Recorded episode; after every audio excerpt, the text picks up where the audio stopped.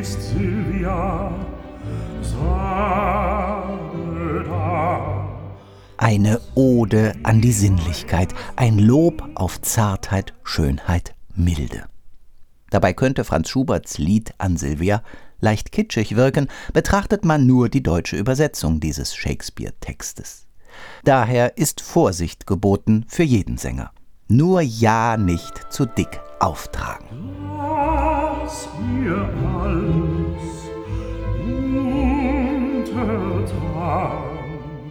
Schon mit dem ersten Lied gelingt die Überraschung. Matthias Görne, der über eine sonore, vor allem aber kräftige, ja im besten Sinne raumfüllende Stimme verfügt, nimmt sich hier ganz zurück. Hier ist er ein sehr subtiler Gestalter, der eher dezent andeutet als schmachtvoll ausholt. Eine Liedminiatur voller Grazie. Und die zweite Überraschung? Natürlich die Begleitung. Alle hier ausgewählten 19 Lieder erklingen in einer bislang noch nicht dokumentierten Orchesterfassung.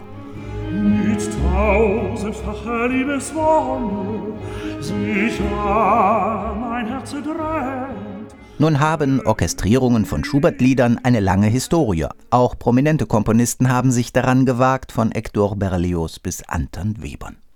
Doch diese Bearbeitungen für Kammerorchester sind neu. Sie stammen von Alexander Schmalz, mit dem Görne bereits in frühen Jahren als Pianist zusammengearbeitet hat.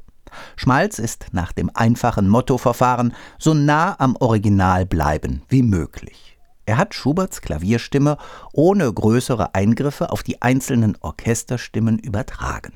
Behutsame Zutaten beziehen sich auf Farben und Stimmungen. Das funktioniert. Und wie?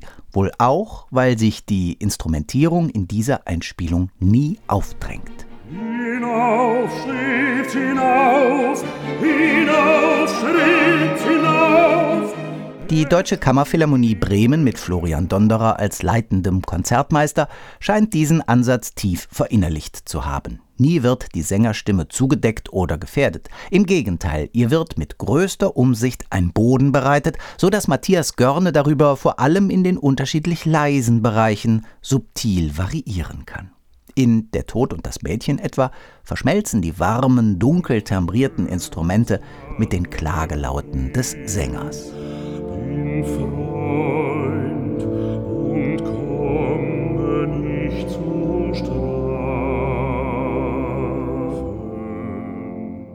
Man hört dieser Fassung gerne zu. So, dass prompt der Wunsch aufkommt, ob Alexander Schmalz wohl eines Tages Lust hätte, die komplette Winterreise zu arrangieren? Das würde dem Zyklus vermutlich neue, zumindest vertiefende Sichtweisen zukommen lassen. Aber bleiben wir einstweilen bei dieser Einspielung.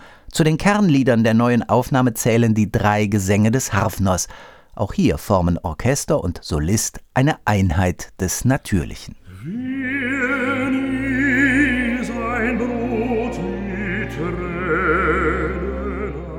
Das Getragene wirkt nie pathetisch oder weihevoll, das Melancholische nie tränenschwer.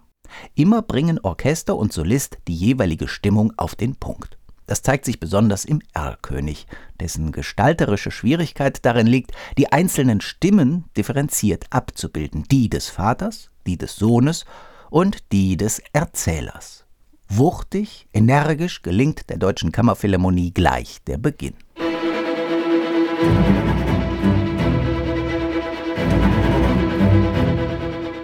Wer die Dramatik der Situation noch nicht verstanden hat, erlebt sie spätestens, wenn Matthias Görne die ersten Töne singt.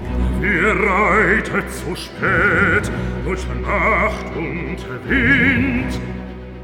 Wenn sich dann der Dialog zwischen Vater und Sohn entspinnt, wird's existenziell. Hier das Bangen des Kindes, dort die unerschütterliche Autorität bzw. die Tragik des scheiternden Beschützers. König mit Kron und Schweif. Mein Sohn, es ist ein Nebelstreif. Diese neue Einspielung überzeugt in mehrerlei Hinsicht. Ich möchte nur zwei Punkte herauspicken. Zum einen die umsichtige Orchestrierung von Alexander Schmalz, die ein scheinbar bekanntes Repertoire in modifiziertem Licht erscheinen lässt. Zum anderen Matthias Görne gelingt mit der Deutschen Kammerphilharmonie Bremen eine äußerst feinsinnige, bis in Details hinein genau einstudierte, Insgesamt sehr organische und natürliche Deutung. Fazit, klare Hörempfehlung. In seinen Armen das Kind war tot.